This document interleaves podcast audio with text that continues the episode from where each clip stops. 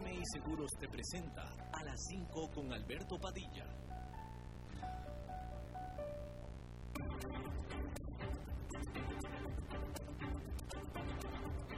Inicia a las 5 con Alberto Padilla. Un programa diseñado con el objetivo de llevarte diariamente un tema de actualidad, acompañado siempre de reconocidos editorialistas, de lunes a viernes a las 5 de la tarde por CRC 89.1 Radio, a las 5 con Alberto Padilla.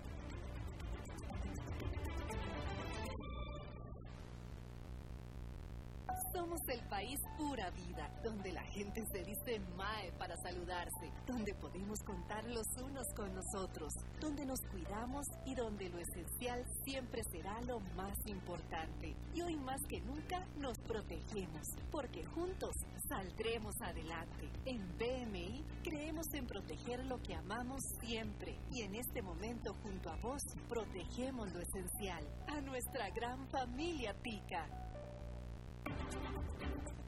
Hola, ¿qué tal? Saludos, bienvenidos a esta emisión de A las 5 con su servidor Alberto Padilla. Muchísimas gracias por estarnos acompañando. Gracias a ustedes, a los que lo hacen en vivo esta tarde y cada tarde a través de la señal de 89.1 FM de Costa Rica. También gracias a los que nos siguen en vivo a través de la señal de Facebook Live en la página de este programa a las 5 con Alberto Padilla. Y muchísimas gracias a todos los que nos escuchan a cualquier hora del día en nuestras múltiples maneras en las que estamos disponibles grabados o diferidos, comenzando con la repetición de este programa aquí en 89.1 FM a las 10 de la noche. Salimos en vivo a las 5 de la tarde todos los días, repetición a las 10 de la noche ese mismo día. Por supuesto que también en la señal grabada de Facebook Live y también en podcast a través de las diferentes plataformas Spotify, Apple Podcast, Yahoo Podcast y otras cuatro plataformas más. Básicamente las seis plataformas más importantes de podcast estamos disponibles. A cargo de los incontrolables, el señor David Guerrero, muchos saludos. Y aquí la que ordena, grita, patalea, eh, a todo, hace lo que quiere, hace lo que le dé la gana, hace y hasta lo que no le dé la gana también hace, es la señora Lisbeth Ulet a cargo de la producción general de este programa. Bien, vamos a empezar hablando acerca de que eh, los números que han estado saliendo económicos al primer trimestre de este año eh, en cualquier parte del mundo. ¿eh? Aquí en esta, en, esta, en esta ocasión sí que estamos unidos. Todo lo que hemos estado viendo hacia el primer trimestre es tan solo una probadita, porque el segundo trimestre va a ser el plato fuerte y el segundo trimestre es el que está corriendo actualmente. Los inversionistas pudieron por primera vez tener información completa para medir la devastación económica que trajo la pandemia del COVID-19 durante los primeros tres meses del año. Europa tuvo su peor trimestre desde que se comenzó a llevar la cuenta. Este jueves se reportó que el Producto Nacional Bruto de la Unión Europea se contrajo en 3,5% durante el primer trimestre respecto del trimestre anterior.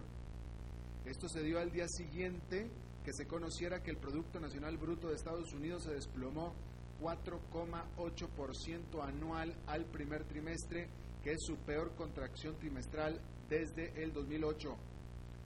Francia fue particularmente afectada con su economía contrayéndose 5,8%, mientras que Italia se desplomó 4,7% respecto del último trimestre del año pasado. Y por supuesto que se espera que el actual segundo trimestre, es decir, entre abril y junio, vaya a ser realmente catastrófico. No me canso de repetir y de poner en contexto, porque eso es lo que estoy haciendo, poniendo en contexto, que todas estas cifras espeluznantes, tristes, horribles que estamos hablando del primer trimestre, se refieren básicamente a lo que sucedió en las últimas dos semanas del tercer trimestre. ¿eh? ¿Ok? Hay que, tener eso en cuenta. Porque pues es como le digo, de las 12 semanas que componen el primer trimestre, solo las últimas dos fueron de encierro y colapso económico. En el segundo trimestre el total de las 12 semanas habrán sido apaleadas por los devastadores efectos de los encierros y paros de actividades. Cuando se conozcan los números del segundo trimestre, esto será en julio, previsiblemente aumentará la presión a los bancos centrales y autoridades económicas para que redoblen los ya de por sí históricos esfuerzos por amortiguar los desplomes y limitar la presión de los mercados financieros o a estos. El miércoles, durante una conferencia de prensa, el presidente del Banco Central de los Estados Unidos, Jerome Powell, lo dijo rápido y furioso. Textualmente dijo, para el segundo trimestre veremos las peores cifras que jamás hayamos visto para la economía. Y eso lo dijo la principal autoridad financiera de Estados Unidos. La Fed no anunció ninguna nueva medida, pero sí declaró que continuará desplegando su completa escala de herramientas como sea necesario. Allá en Nueva York esta fue una jornada de caídas muy moderadas, hay que decirlo. El índice industrial Dow Jones perdió 1,17%, el Nasdaq Composite cayó 0,28%, el Standard Poor's 500 con una caída de 0,92%. Bueno, y entre las cenizas de la devastación económica hay un solo sector que se mantiene frondoso y verde, que es el de las grandes tecnológicas mundiales. Todo lo que tenga que ver con la nube, que tiene relación directa con el encierro en casa, se mantiene robusto. Las acciones de Facebook se dispararon más de 9% en la preoperación de esta jornada. Al final terminaron en terreno negativo, ¿eh? hay que decirlo, pero al principio se dispararon más del 9% luego que la empresa reportara ingresos al primer trimestre por 17.700 millones de dólares, excediendo las expectativas del mercado. Facebook reveló que mientras que durante marzo experimentó un desplome en ventas de publicidad, también vivió una explosión en uso y enganche de los usuarios con sus productos. Sin embargo, la empresa dijo que vio señales de estabilidad en sus ventas durante las primeras tres semanas de abril, al tiempo que advirtió que espera que el enganche de sus usuarios disminuya una vez que los encierros se aflojen. Por su parte, Microsoft también superó las expectativas del mercado, que lo recompensó con una subida en sus acciones de 2,5%. Microsoft gozó de una alta demanda de sus servicios de nube y confirmó que su app, que su aplicación Teams para trabajo remoto, tiene 75 millones de usuarios activos diarios. El presidente de la empresa afirmó que en solo dos meses, escuche usted esta declaración de Microsoft, del presidente de Microsoft, en solo dos meses se vivió la transformación digital que se esperaba para los próximos dos años. Es increíble y es cierto. En solo dos meses se logró la transformación digital que se esperaba para los próximos dos años. Y ese es uno de los principales y más profundos cambios que va a haber en nuestra nueva realidad una vez que salgamos de todo este asunto. Va a ser uno de los principales cambios va a haber mucho más digitalización, mucho más digitalización, lo cual va a afectar a muchas cosas, viajes, viajes este, internacionales, viajes domésticos también, viajes en la misma ciudad, porque la gente va a trabajar mucho más desde casa, etcétera, etcétera. Bastante interesante lo que dijo y lo que está sucediendo, definitivamente. Por cierto que eh, claro, las, acciones de, Microsoft, las acciones de Facebook sí ganaron terreno el día de hoy, sí ganaron terreno, las de Facebook. Hay que decir que Amazon es otra que no está desperdiciando esta crisis. La realidad es que no es de sorprender que Amazon esté saliendo ganadora durante esta pandemia.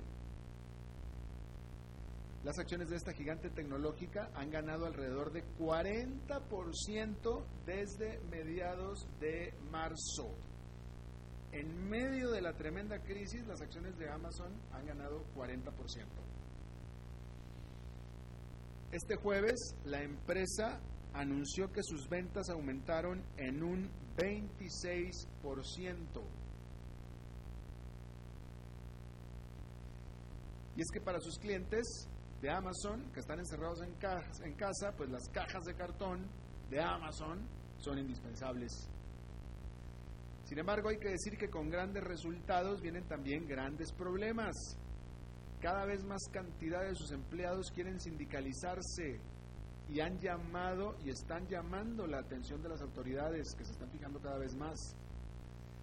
Hace unas semanas una corte francesa ordenó a la empresa a enviar a sus clientes solo productos esenciales hasta que pudiera demostrar que estaba protegiendo de manera adecuada a sus empleados contra el coronavirus. De acuerdo a un grupo protector de los derechos de trabajadores, empleados de más de 130 centros de distribución en Estados Unidos se han enfermado de COVID-19. Y esto le puede significar mucho dinero a Amazon.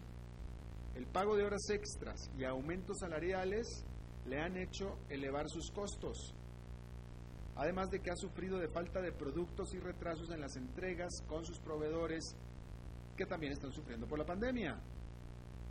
Sin embargo, por lo pronto, con la buena demanda manteniéndose, no se prevé que las utilidades vayan a sufrir en el corto plazo, aunque hay que decir que en la presentación de resultados, Jeff Bezos, el fundador y presidente de Amazon, dijo a los inversionistas en un comunicado que el próximo trimestre hará grandes, grandes gastos en equipo de protección para los empleados.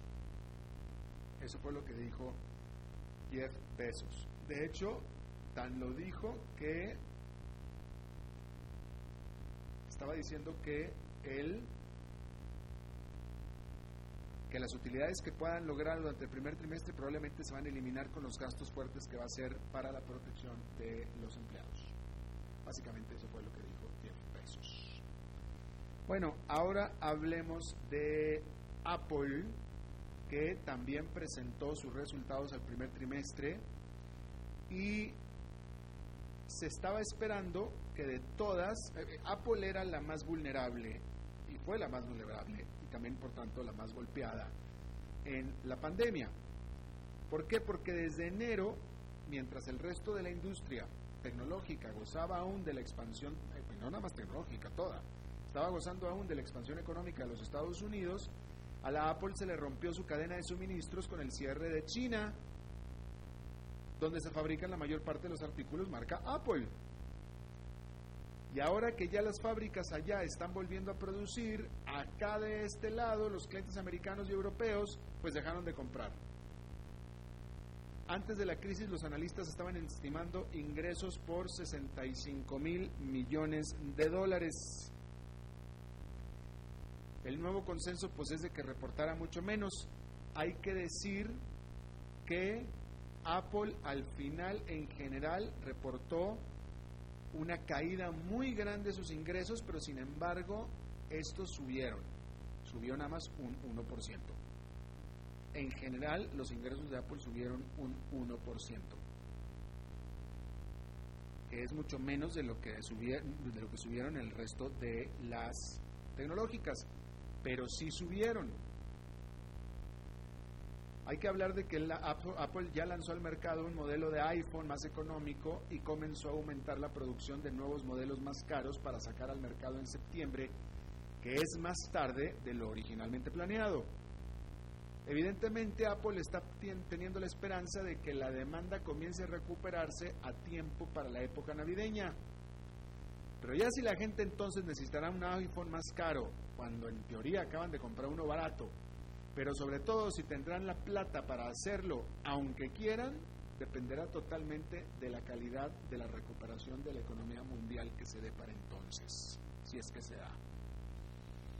Hay que decir que al final la gran diversificación que ha tenido la Apple en los últimos años le ayudó a no reportar resultados tan malos como se estaban esperando que se reportara este jueves.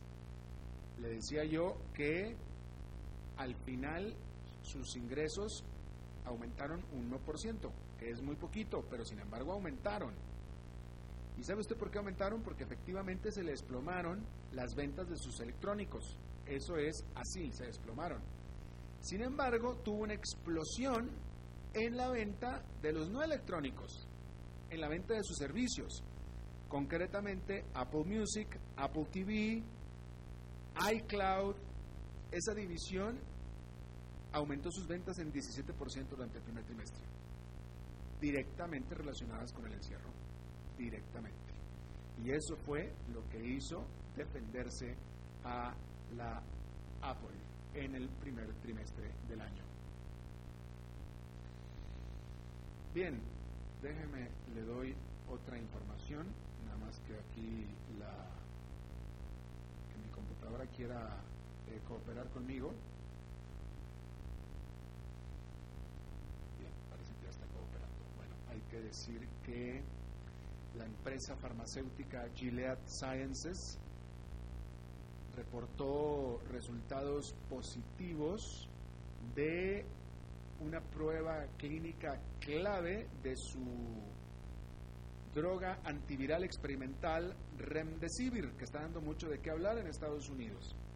Según la empresa, resultados preliminares de una prueba que está realizando el gobierno de Estados Unidos con el Remdesivir mostraron que los pacientes a los que se les da esta medicina o esta droga tuvieron un 31%, una recuperación 31% más rápida que aquellos a los que se les dio un placebo. Y entonces el principal oficial de infecciones, de enfermedades de infecciones de la Casa Blanca, Anthony Fauci, describió estos resultados como bastante muy importantes. Y esto fue lo que tuvo el determinante la jornada positiva del el miércoles en las bolsas. Sin embargo, otro reporte eh, separado, que no tiene nada que ver con esto, un estudio publicado por el semanario médico muy influyente Lancet y que fue revisado por la comunidad de Lancet, por la comunidad de científicos y de doctores de los usuarios de Lancet, que son científicos todos, dijeron que esta droga, el Remdesivir, no tiene ningún efecto positivo. Eh, ahí se lo pongo. Es decir, digamos que un organismo independiente como el Lancet dijo que el Remdesivir no tiene ningún efecto positivo. Todo el FOS, vamos a decirlo así, que se está haciendo, que se está dando, es dentro de los Estados Unidos. Vamos a ver qué resulta de esto. En Japón se espera que muy probablemente se vaya a extender el estado de emergencia nacional, el cual en teoría se extinguía el 6 de mayo y ahora se espera que se vaya a extender hacia al menos el 6 de junio, es decir, un mes más. Esto está en Japón. En Asia hay resultados en este momento, desempeños pues muy diferenciados, porque por ejemplo en Corea del Sur y en Hong Kong, en ambos lados se reportó ya, se reportaron cero casos de transmisión doméstica, de transmisión dentro de las fronteras. Esto fue en la jornada del miércoles. Mientras que en China la ciudad prohibida comenzará a reabrir a partir de este viernes, aunque sí con medidas de distanciamiento social. Y le van a tomar la temperatura a todos los que vayan a querer entrar. Hay que decir eso. Bueno, vámonos a Brasil, donde Jair Bolsonaro está compitiendo con Donald Trump por quién es el que hace las declaraciones más bombásticas, literalmente. Primero que nada hay que decir que en Brasil se registraron 6.000 nuevos casos de COVID-19, que fue hasta ahora el mayor salto diario hasta este momento y por supuesto que está haciendo que aumenten cada vez más los temores acerca de la manera en que se está controlando o no la pandemia ahí.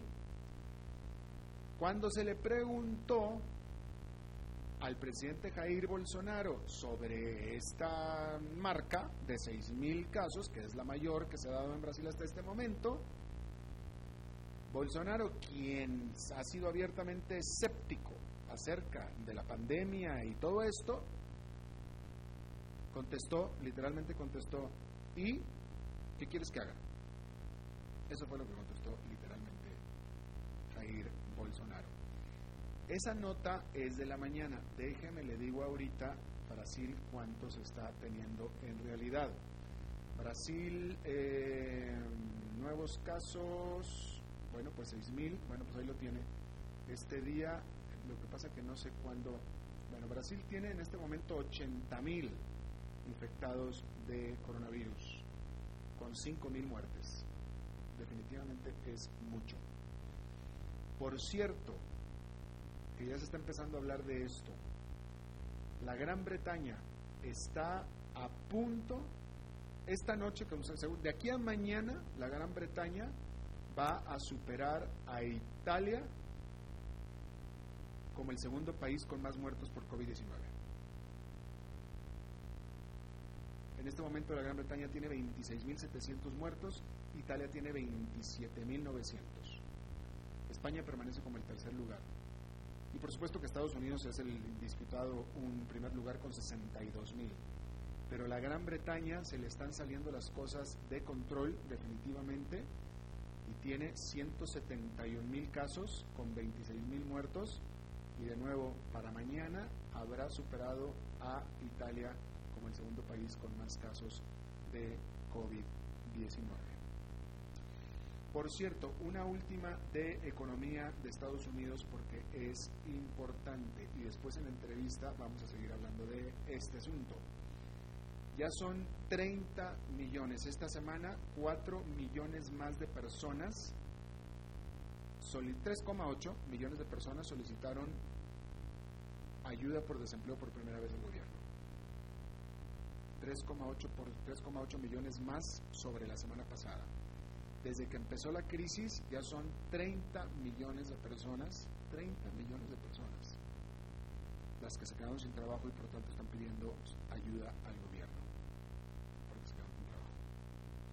Bien, vamos a seguir profundizando en estos temas económicos con nuestra entrevista de hoy.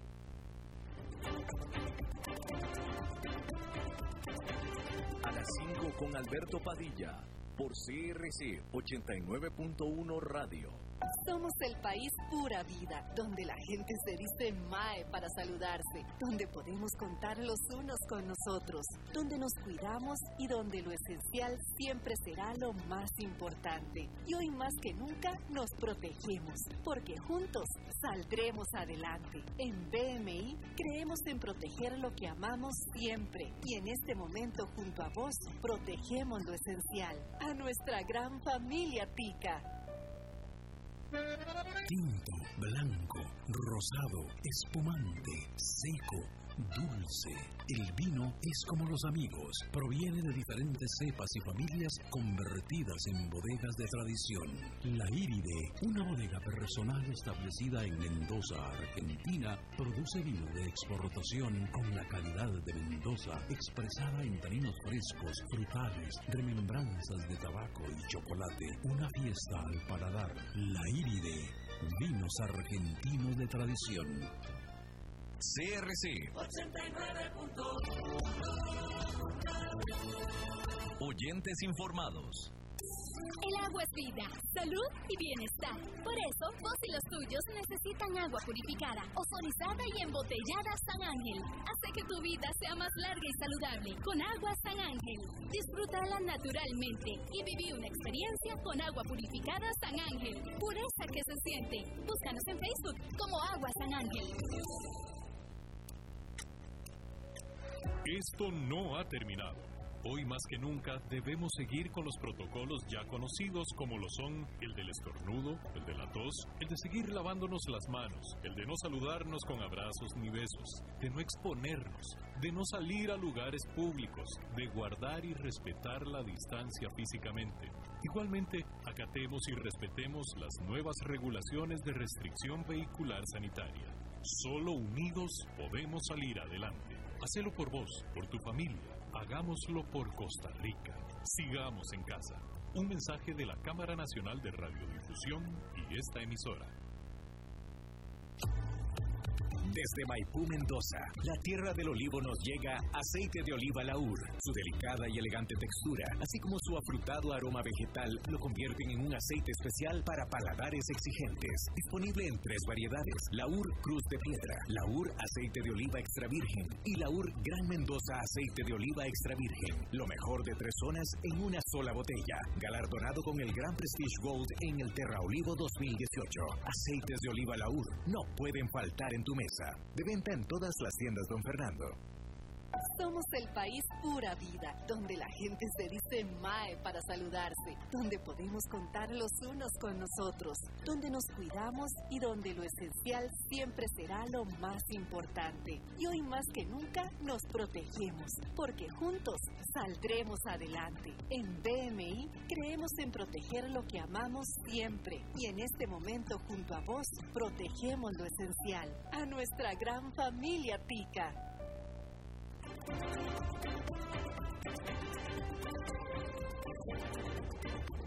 Seguimos escuchando a las 5 con Alberto Padilla.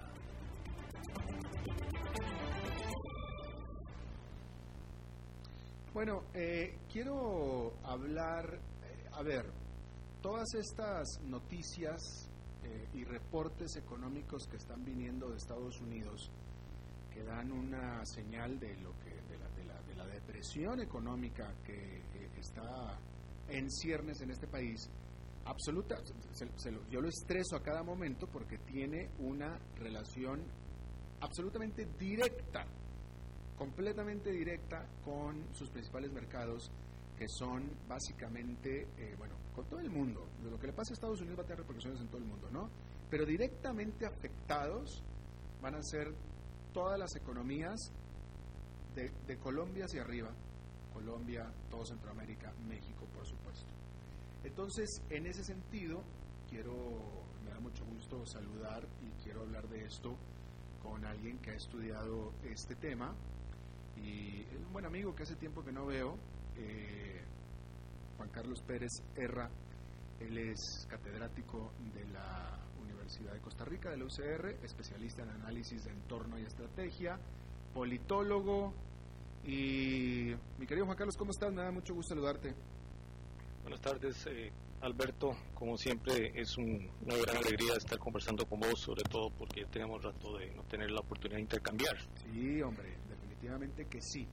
Eh, a ver, eh, el, el, Fondo Monetario Internacional sacó su último pronóstico ya hace, pues que fue un par de semanas, ¿no? Fue antes de que se supieran estas eh, últimas cifras de, trimestrales de Estados Unidos y le daba a América Latina en general eh, una, eh, una contracción económica para el año de 5,5%, si mal no estoy recordando.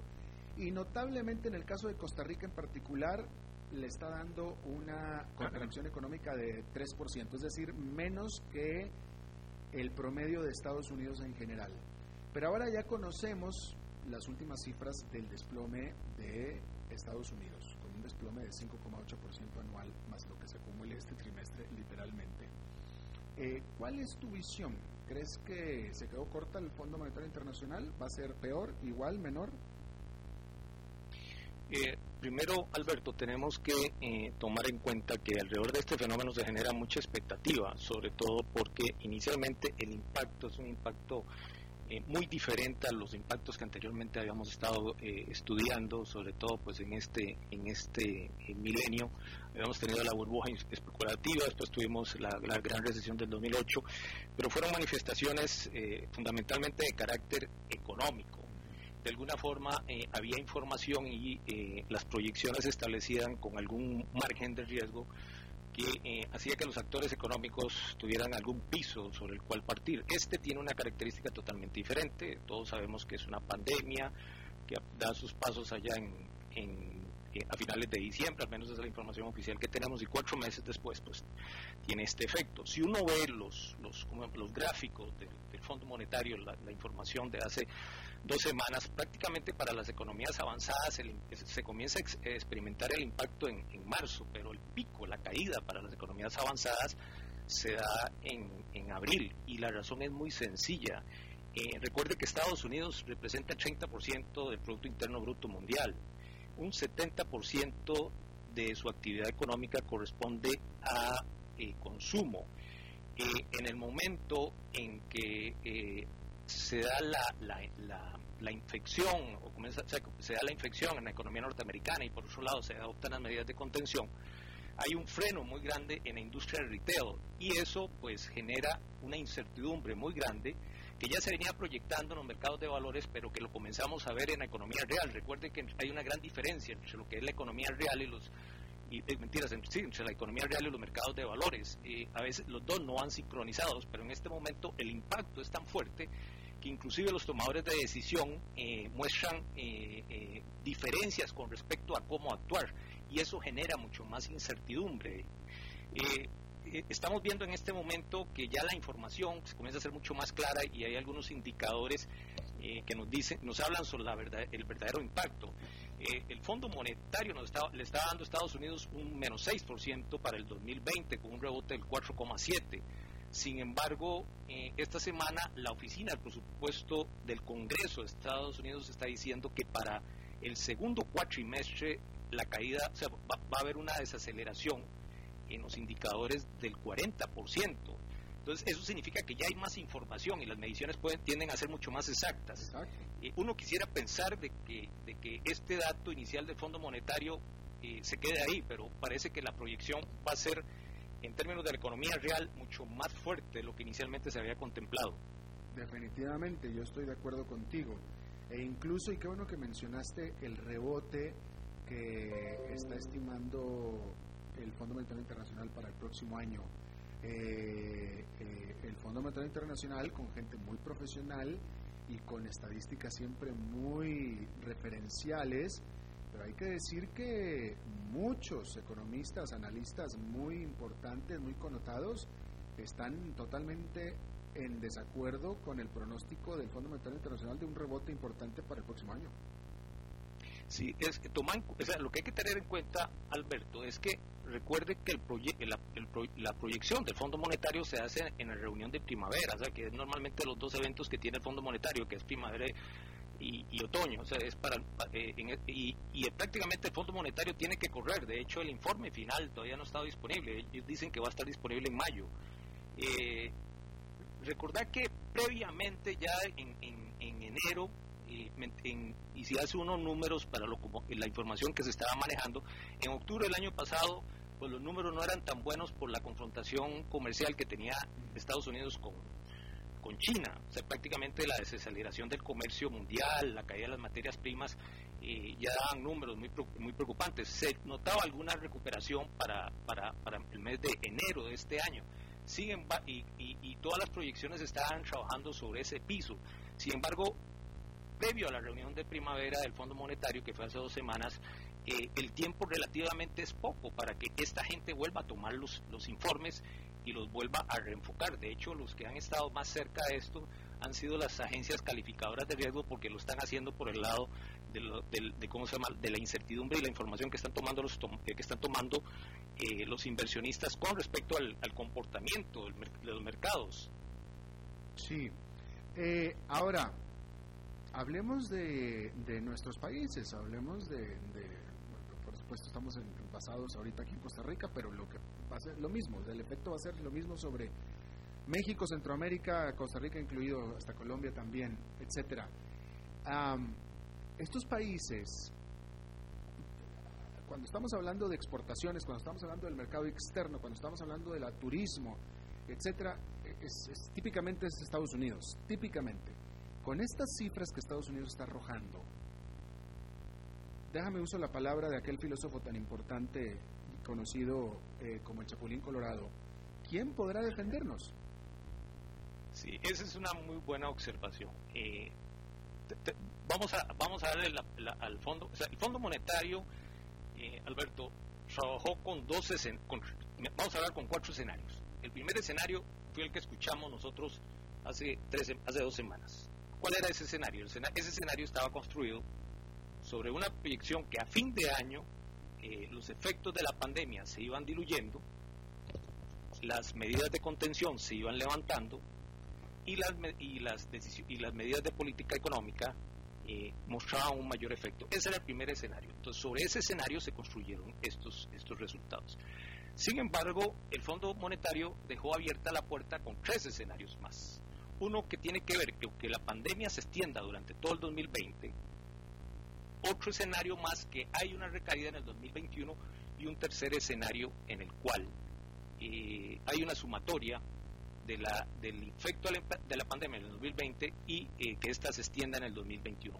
Entonces, o el escenario, eh, y como es obvio pensar, Alberto, el escenario más positivo es ese, el escenario sobre el cual ahora, ¿cómo se llama?, estamos conversando, porque los otros tres escenarios serían totalmente catastróficos. Ahora, en una región que ya venía renqueando, América Latina venía con un, crecimiento muy pálido en el 2019, producto de la confrontación entre la confrontación eh, comercial entre Estados Unidos y China, eh, sobre todo para los países eh, que son exportadores de commodity, los había golpeado demasiado. Imagínate que solo América Latina, su crecimiento apenas había sido muy pálido, 0.1% con, eh, sobre todo por, por, el hecho de que em, China eh, había, había sufrido mucho en la confrontación. Ahora, con el escenario optimista, el golpe, pues estamos hablando para América Latina de menos 5.2 y un rebote de 3.4. Sin embargo, si eh, de aquí a fin de año no hay una o sea, los, los efectos de la pandemia se mantienen, pues y caemos en los otros dos escenarios, eh, todavía los, los números para, para, para, para, precios de materias primas son mucho más, más graves. Y ponga, súmele usted, Alberto, el, la parte del turismo, sobre todo en el Caribe. Hoy, ¿cómo se llama? Estaba revisando una información para el, Caribe y, hay economías del Caribe que dependen en un 90%, un 60% del turismo. Y eso es turismo básicamente eh, del mercado norteamericano. Usted tiene dos dinámicas, América, lo que es Centroamérica y México, muy ligada a la economía norteamericana, y, y Suramérica con una relación muy fuerte con Europa y China. Eh, eventualmente uno, o sea, los números para China son en este momento de una del, para del Fondo Monetario de, de 1.2, o sea, y una recuperación del 9.2. Eh, hoy estaba viendo números de, por ejemplo, algunos sectores ganaderos están encontrando oportunidades de negocios en, China. Entonces eso, pues ahí va a contar mucho la capacidad, la resiliencia, ese término que se ha puesto muy de moda, eh, de, los ¿cómo se llama? De, los exportadores para hacerle frente a tanta incertidumbre. Aquí es el tema de la incertidumbre, ¿no? Bueno, pero en este caso yo diría, Juan Carlos, que es la certidumbre, la certidumbre de que, Estados Unidos se nos cayó y, y, va a estar mala la cosa durante un tiempo más. Por último, déjame nada más te pregunto esto. Eh, ¿qué, qué, podríamos hacer los países, eh, eh, Costa Rica ciertamente, pero el resto de los países como Centroamérica y México? O sea, lo único que nos queda es esperar a que Estados Unidos se recupere. ¿Es, es, ¿Esa es nuestra única, esperanza? ¿Aló? Sí, aquí estamos. Sí, obviamente esperar a que la, eh, la, reacción de la economía norteamericana pues eh, es una apuesta eh, muy angustiante para la región. Aquí hay una discusión muy fuerte que se ha generado y, que el que ha llevado la batuta es, digamos, la Comisión Económica para América Latina, la CEPAL, en que ha hecho propuestas, me imagino que Alberto vos ha estado muy atento en esto, tratando de, ver cuál es el escenario que, se nos, que se está dibujando. Y eh, lo que le queda a las economías de América Latina y en particular a Centroamérica es eh, en este recomodo que se va a dar es eh, cuáles son los nichos donde puede, ¿cómo se llama?, insertarse para tener una mejor, un mejor proceso de recuperación. En el caso de Costa Rica, y pues es inevitable que haga la referencia, pues estamos en Costa Rica, Alberto, el tema, eh, hay una luz interesante, una información interesante que son los centros de servicios globales, eh, sobre todo a raíz de el, cambio en los modelos de negocios de muchas empresas adoptando más tecnología digital sobre todo eh, los share service y que están acelerando procesos de reclutamiento para, la, para las áreas de cómputo informática en el país. Esto te está hablando de, muy bien o te está diciendo de que por ahí eh, hay una reestructuración importante de los modelos de negocios, la respuesta que están optando las empresas, eh, porque la, básicamente el, el, tema, la estrategia de las empresas cuando el, entorno es tan cambiante es buscar cómo se alinean a, ese entorno. Y eh, si, si, en este momento la señal es de que la, ¿cómo se llama? Se nos va a acelerar más finalmente el tema, la famosa cuarta revolución industrial que todo el mundo anda hablando, la apuesta para los países tiene que ser por el tema de eh, más educación y eh, de formación de, sus, de, sus, de, sus, de su gente para que pueda eh, entrar en mejores condiciones en este proceso. Por otro lado, el, el, segundo tema tiene que ver con el mercado interno. En el caso de las economías de Centroamérica son, son economías muy pequeñas apostar por, eh, la, economía centroamericana, pues un conjunto es una opción. La CEPAL recomienda que se trabaje más en los procesos de integración a nivel de América Latina. Y por otro lado, pues eh, insiste mucho, también está insistiendo mucho la CEPAL en los temas de, eh, regionales en cuanto a que a raíz del, impacto de la crisis con relación al, las cadenas de valor mundial, globales, eh, las, em, las, empresas van a querer tener más cerca sus proveedores y que por ahí se podrían acumular las economías latinoamericanas y creo que para algunos países, en este caso pues Costa Rica, hay oportunidades en ese sentido. Eh, por otro lado, finalmente, es el tercer punto, economías pequeñas tan vulnerables como las nuestras, pues van a tener que, eh, mientras, las, mientras el, el, el, proceso va, ¿cómo se llama?, estructurándose mejor, van a tener que van a tener que recurrir a cooperación internacional. Y eh, que ha sido una de las recomendaciones del inclusive del mismo fondo. Y ayer pues tuvimos la confirmación en Costa Rica de 504 eh, eh, millones de dólares que pues nos ayuda a compensar mucho los desajustes en balanzas de pagos. Sobre todo en el caso de Costa Rica hay una pérdida de 1.600 millones en balance de pagos. Entonces todos esos son los, los elementos que los tomadores de decisiones tienen que estar manejando ahora. Ya. Excelente bueno, pues Juan Carlos eh, Pérez Serra, docente y politólogo de la Escuela de Administración de la Universidad de Costa Rica eh, y bueno, especialista en análisis de entorno y estrategia, te agradezco muchísimo eh, que nos hayas dedicado tiempo para hablarnos y me dio gusto saludarte de nuevo. No, igualmente Alberto, un abrazo y tenemos que cuidarnos para seguir viéndonos, ¿no? Definitivamente que sí, definitivamente que sí, así tendrá que ser. Gracias entonces un abrazo y estamos para servirte. Igualmente. Vamos a una pausa y rezamos con Fernando Francia.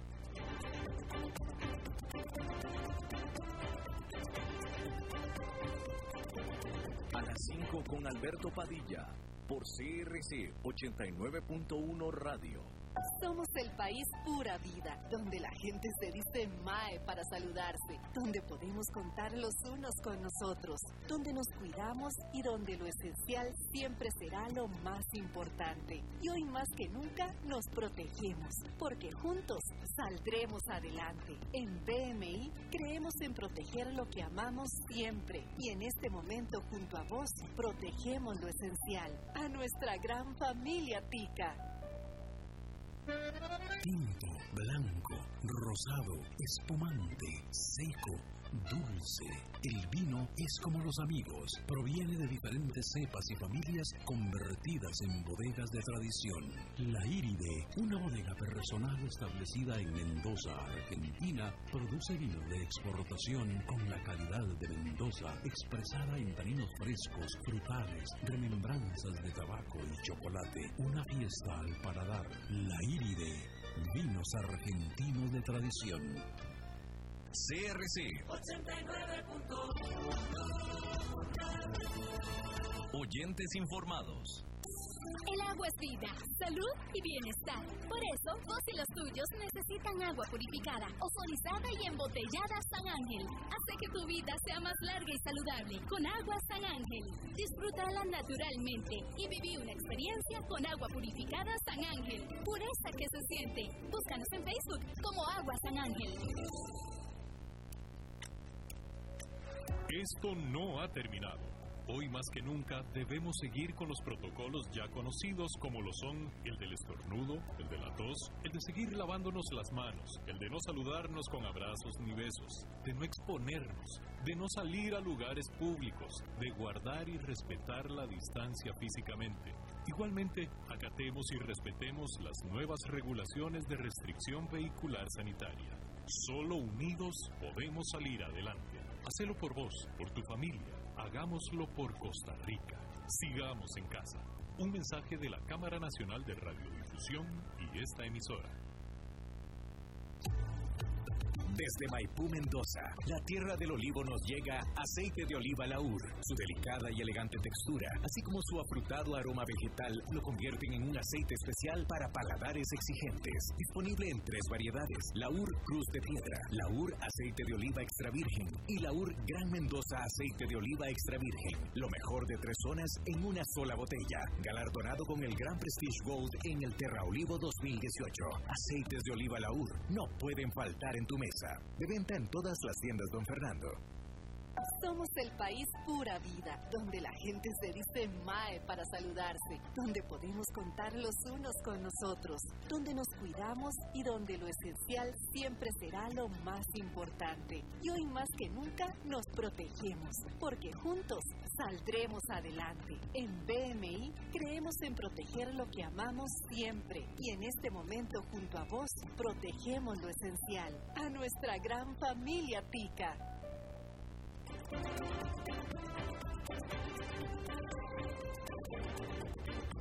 Seguimos escuchando a las 5 con Alberto Padilla. Bueno, como cada jueves se nos une Fernando Francia con su comentario y su análisis. Mi querido Fernando, seis minutotes. Pura vida, pura vida, muchas gracias. Qué bueno estar en contacto y qué bueno que seguís activo y que Costa Rica sigue pues activa y que entre activa y en casa y toda esta situación que a veces uno no sabe muy bien de qué manera afrontar, pero estos que 50% por aquí, que 25% por allá, está muy complicado, especialmente para algunas eh, áreas, ¿no? Definitivamente, para, para muchas áreas, definitivamente muy difícil. Bien, pero amigos, amigas, hoy les voy a hablar de la huelga más exitosa del mundo. Sí, este viernes, como cada año, la huelga tiene una convocatoria sin precedentes. Yo creo que vos también, Alberto, y que tanta gente eh, participa de esta forma de huelga que es el primero de mayo, sí, porque eh, miles de personas, millones, ¿no? Más, más, más de millones de personas en todo el mundo se unen a lo que ahora es un feriado, pero que en algún momento fue eh, la forma de conmemorar una de las luchas más importantes en el, en el mundo del trabajo, que fue eh, lo que llamamos ahora los mártires de Chicago, que eh, era una lucha por las ocho horas de trabajo diarias y no 12 o 16, como se acostumbraba por allá. Eh, hace ya varios siglos, en 1886 fue este evento que luego dio nombre como el Día de los y las Trabajadoras en todo el mundo al primero de mayo. De hecho, se celebra en Costa Rica desde 1913 con marchas en la capital. Uno de los primeros países en el mundo de hacer este tipo de marchas y conmemoraciones del primero de mayo que eh, conmemoramos mañana. Y justamente aquí a pocas cuadras de donde estoy ahora hizo Carmen Lira y Juan Rafael Pérez, aquel primero de mayo de 1913, em, eh, esta oratoria que em, conmemoraba a los mártires de Chicago, ocho trabajadores que eh, fueron ejecutados por estar en huelga por las ocho horas de trabajo. Y después, en 1889, en Francia, comenzaron ya estas celebraciones y conmemoraciones, eh, ya eh, cada año, conmemorando, recordando esta, esta gesta de alguna manera de los mártires de Chicago para que hoy eh, nuestros horarios de trabajo sean de ocho horas, bueno, en la normalidad, ¿verdad? Y que mm, y otros tipo de ventajas o de mm, derechos laborales que hoy lo damos por sentado. Pero eh, ve qué curioso, Alberto, porque acá en Costa Rica el feriado del primero de mayo es 29 eh, años más viejo que eh, incluso la propia fecha de del acto, bueno, del, de la ejecución de los mártires de Chicago. Es decir, el primero de mayo de 1859 fue el, la no, perdón, el, el, primero de mayo de 1858 fue el primer primero de mayo celebrado en Costa Rica. ¿Pero qué celebraban en Costa Rica? Bueno, pues el primero de mayo de 1857 se terminaba la ahora conocida como eh, campaña nacional o lo que en ese entonces se conocía como la Guerra Centroamericana, que derrotó al filibustero William Walker, que quería anexarse toda Centroamérica a Estados Unidos. Él era una especie de enviado estadounidense de aquella época, eh, con aquella doctrina de América para los americanos, y entonces querían adueñarse de todo el territorio centroamericano. Ya William Walker había sido presidente de Nicaragua, eh, bueno, en un eh, extraño acontecimiento, pero entonces ese la, la ejecución de William Walker, que fue fusilado, eh, mm, conmemora o celebra, eh, como lo quieras ver, eh, todos los primeros de mayo. Y por eso es que en Costa Rica vemos esa dualidad de que el primero de mayo es el Día de los Trabajadores, por supuesto, y se hacen marchas en, en las calles, y el primero de mayo también es el día que asumen los regidores cada cuatro años y los nuevos las nuevas legislaturas cada cuatro años de los diputados pero también pues lo que vamos a ver mañana en la Asamblea Legislativa, que es el cambio del directorio de la Asamblea Legislativa. Entonces, los primeros de mayo en Costa Rica, 29 años antes de los mártires de Chicago, ya eran feriados. Esto, pues, es, sin duda curioso porque nos genera eh, esta dualidad del primero de mayo. Mañana, el primero de mayo, no va a haber eh, desfiles, ni marchas, ni nada callejero en, Costa Rica, sino que se van a hacer las... Em, se van a hacer las eh, celebraciones o conmemoraciones o actos que se van a hacer con transmisiones en distintas plataformas para las, eh, los distintos, eh, las personas que quieran participar. El Partido de los Trabajadores por aquí, un DECA por allá, distintos sindicatos, en fin, agrupaciones van a estar conmemorando el primero de mayo y generando sus actividades. Pero en otros países, por ejemplo, sí van a hacer algunas marchas, desafiando un poco esta situación del coronavirus, y en otros países como Uruguay, por ejemplo, van a hacer una mm, caravana de automóviles con dos personas, una delante y otra atrás en cada automóvil, generando una especie de marcha eh, al estilo coronavirus, en donde pues no tienen contacto unos con otros y eh, de esa manera pues estarán presentes en eh, los actos del primero de mayo. Así que, bueno, un dato interesante de por qué el primero de mayo suceden tantas cosas aquí en Costa Rica y no solo se da la atención a la marcha de los trabajadores, Alberto. Bueno, pues sí, ahí lo tienes, este, una, un doble propósito, un propósito original diferente. Y, y ahorita que estabas describiendo la marcha en Uruguay, es una marcha con distanciamiento social. Exactamente, distanciamiento físico y social como ahora vamos a tener que estar acostumbrados por un buen tiempo, pienso yo. Exactamente, por fin ya tengo excusa para legalmente dormir en la otra recámara. Bueno, no aplica necesariamente. Yo agradezco que no se aplique necesariamente a la intimidad. ¿eh? Gracias, Fernando Francia. Bueno, un abrazo. Un abrazo. Bueno, eso es todo lo que tenemos por esta emisión de A las 5 con su servidor Alberto Padilla. Muchísimas gracias por habernos acompañado. Espero que termine su jornada en buena nota, en tono. Ya eh, mañana es otro mes. Mañana es otro mes. Y esperemos que sea un mes mejor el que está terminando. Nos reencontramos el próximo mes, dentro de 23 horas. Que la pase muy bien.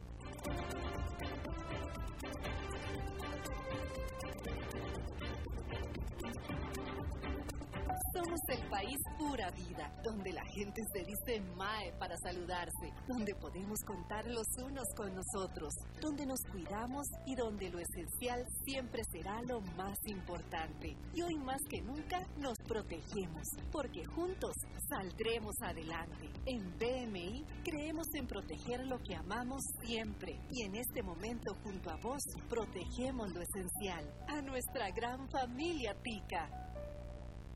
BMI Seguros te presentó a las 5 con Alberto Padilla.